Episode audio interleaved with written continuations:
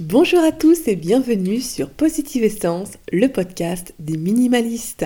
C'est toujours Lucie le micro et c'est un bonheur de vous retrouver. Alors aujourd'hui, nous allons aborder un sujet un peu épineux, les finances. Comment le minimalisme peut vous aider à équilibrer vos finances? Lors de votre inscription, vous avez été nombreux à répondre à un formulaire. Et dans ce formulaire, je vous posais quelques questions sur le pourquoi du comment de votre recherche du minimalisme. Et vous avez été très nombreux, je crois pas loin de 60%, à me répondre que vous aviez envie, grâce au minimalisme du moins, euh, de faire des économies, mais surtout de soigner votre addiction au shopping. Et j'ai reçu de nombreux mails d'autres personnes qui avaient cette shopping addiction et qui euh, avaient du mal justement à équilibrer ses finances à cause de cela. Parce que quand on est pris dans cette addiction, on ne se rend même plus compte, on achète, on achète, on achète, on oublie qu'on a acheté, on retrouve les objets plus tard qu'on n'a pas mis et c'est reparti, une addiction c'est plus fort que nous. Du coup, j'ai eu envie de faire un épisode pour essayer de vous donner euh, quelques petites astuces que moi-même j'ai mis en place pour euh, réussir un peu à, soigner euh, cette shopping addict addiction. voilà. Alors, le tout premier point que j'ai mis en marche au tout début du minimalisme pour équilibrer mes finances et surtout pour me rendre compte de la manière dont je dépensais et combien je dépensais, j'ai pris la décision de ne payer que en cash. Parce qu'aujourd'hui, avec les cartes bancaires, on glisse la carte dans la machine, on fait un code et hop, on a déjà oublié. On ne sait plus exactement euh, combien on a payé, euh, puis combien on avait payé avant. Et, puis du coup, on ne se rend même plus compte en fait de l'argent. On, ne l'a plus en main, donc on ne l'a plus non plus en tête. Et du coup, euh, je vous invite vraiment à faire cet exercice. Il est quand même assez simple. il ne demande pas trop d'efforts. Euh, de vraiment vous réapproprier votre argent. Ce que je vous conseille, euh, alors j'imagine que sur votre compte en banque, vous avez certainement des prélèvements. Donc je ne vous dis pas de retirer tout votre argent de votre compte, mais essayez d'évaluer à peu près euh, combien vous avez besoin par mois pour, voilà, pour faire les courses, pour vos sorties, mais surtout boudez votre carte. Laissez-la au fond du sac, laissez-la chez vous, retirez l'argent.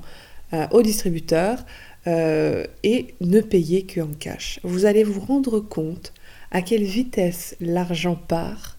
Vous allez recommencer à, à regarder la note, à faire la pointe avec votre monnaie, à toucher cet argent, à le donner à une autre main, le passer de main en main.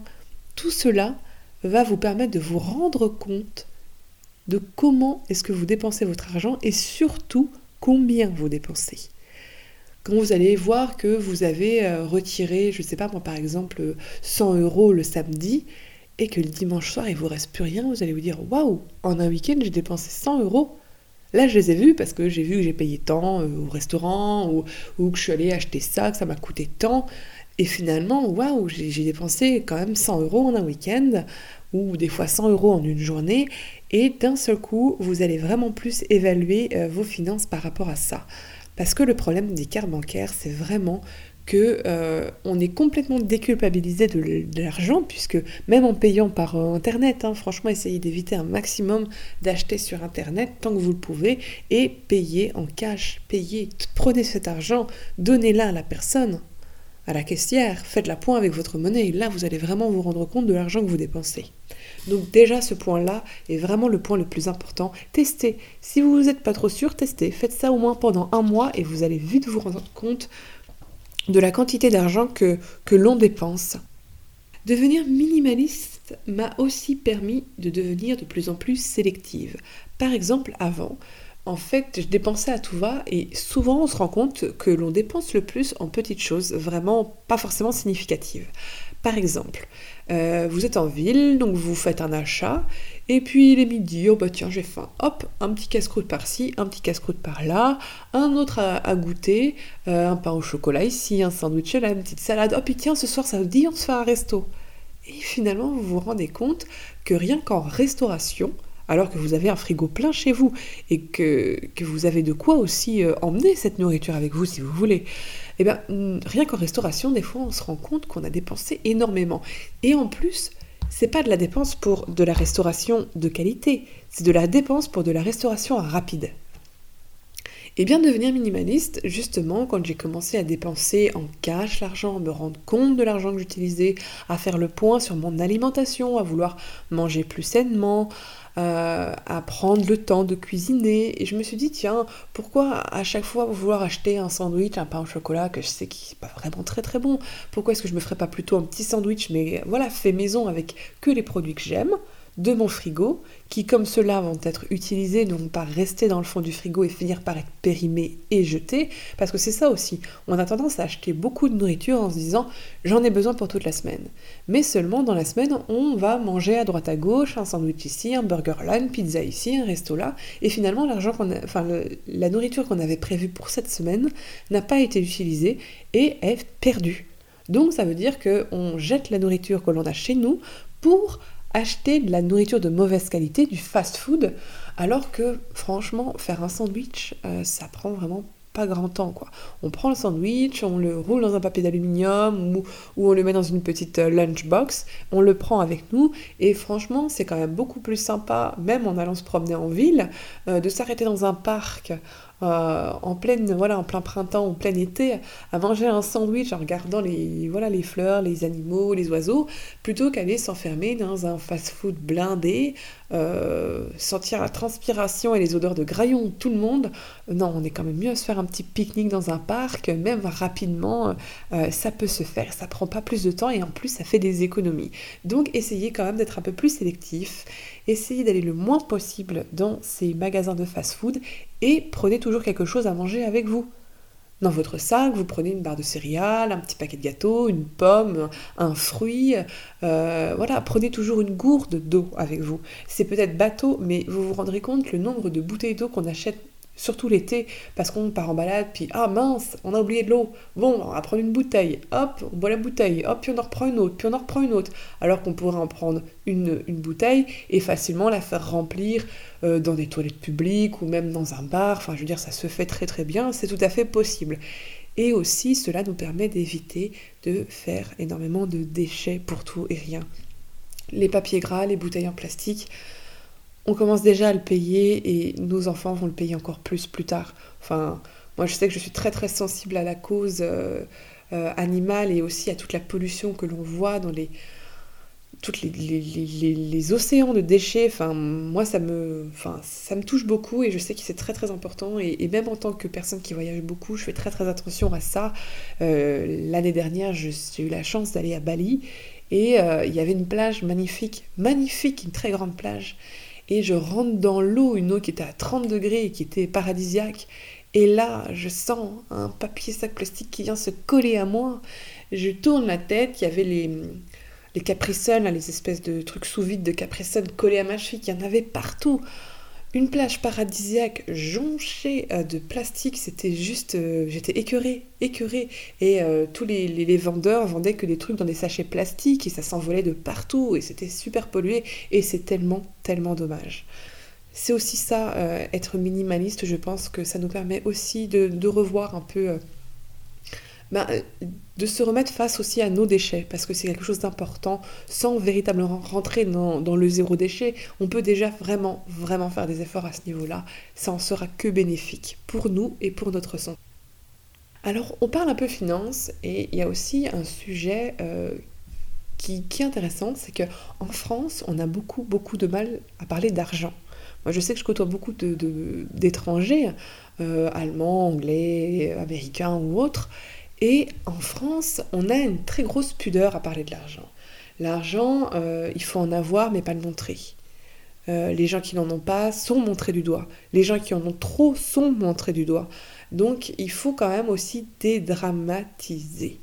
L'argent, qu'on en ait ou qu'on n'en ait pas, le but est quand même que l'argent circule dans l'économie. On est d'accord, ça sert à rien de, de les garder dans des bas de laine. C'est pas une fois qu'on sera mort qu'on va l'utiliser. Donc il est important de l'utiliser, mais je pense qu'il est aussi important de l'utiliser à bon escient. Et c'est de cette partie-là que le minimaliste vraiment euh, nous, nous inculque une nouvelle manière de dépenser en fait. C'est que avant j'allais dépenser parce que c'était pas cher, parce que cet objet n'était pas cher, et bien tiens, je me dis, oh, ça, coûte un euro, je peux le prendre, je suis pas un euro près. Oui, mais c'est pas de la, qualité. Oui, mais ce sont des objets qui ont été conçus euh, au fin fond de la Chine par des petits enfants, donc dans des conditions terribles. Et même aujourd'hui, je suis de plus en plus en train d'essayer de, de m'intéresser à des, surtout les produits vestimentaires. Enfin, j'étais la première à aller m'acheter un t-shirt chez Decathlon qui était made in Bangladesh. Et plus je vois ces étiquettes et, et plus, euh, plus mon cœur se serre et je me dis non, non, il faut vraiment que je trouve une solution, qu'il faut que je trouve, même quitte à mettre plus d'argent, mais trouver vraiment des produits qui soient de meilleure qualité. C'est ça le minimalisme. C'est pas être là à regarder chaque sou et à se dire non, il faut pas que je dépense. Il faut juste dépenser intelligemment. Parce qu'on en a tous la faculté, on peut tous le faire. Et, et c'est important aussi parce que je le répète, je l'ai plusieurs fois d'ailleurs écrit dans mes articles, mais consommer, c'est voter, c'est donner notre accord à cette économie. Donc, décider de consommer autrement, c'est aussi dire que on est contre cette manière, euh, cette économie-là, euh, et que on a notre voix, qu'on veut la faire entendre, et que peut-être une voix plus une voix plus une voix pourra plus tard nous amener à revoir complètement cette économie et à repartir sur des bases saines. Donc, n'ayez pas peur de parler argent, n'ayez pas peur de toucher de l'argent, n'ayez pas peur de dépenser votre argent, mais faites-le bien. Voilà, c'est vraiment le message que j'ai envie euh, euh, de vous faire passer à travers euh, ce podcast. C'est aussi important. Effectivement, on a de l'argent, on va le dépenser parce qu'il est fait pour ça, mais dépensons-le intelligemment. Pour nous, pour notre santé, pour notre bien-être physique, mental aussi, moi, je préconise toujours de dépenser mon argent dans les expériences parce que c'est beaucoup plus enrichissant à mon sens que les objets. Alors, si vous avez un rêve que vous trouvez fou parce que cher, parce que, parce que vous rêvez, euh, je ne sais pas moi, de faire une croisière que certains vous diront, non, c'est vachement cher. Oui, mais c'est mon rêve. Et euh, je préfère me priver sur des choses qui ne sont pas importantes, mais réaliser ce rêve-là. Et moi, le minimalisme m'a vraiment appris à réaliser mes rêves. J'ai toujours voulu voyager euh, à travers les pays de manière slow, vivre à l'étranger, et pour beaucoup, le voyage, c'est hors de prix. Mais la manière dont moi je voyage et dont je fais ma vie autour du voyage n'est absolument pas hors de prix, parce que je, dois, choisis de dépenser intelligemment, de faire des recherches au préalable, de euh, peut-être... Euh, voilà, peut-être faire les choses autrement, de manière plus plus simple et plus lente, mais ô combien enrichissante. Parce qu'on ne s'enrichit pas avec un portefeuille, on s'enrichit avec des souvenirs. Et cet argent-là doit nous servir, notre argent durement gagné avec tout ce temps que l'on passe à le gagner, il doit être utilisé pour nous créer de magnifiques souvenirs.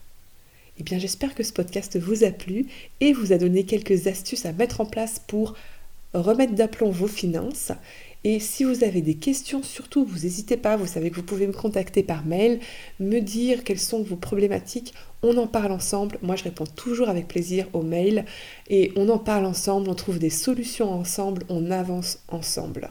Voilà. Je vous embrasse tous et je vous dis à très vite sur Positive Essence. À bientôt!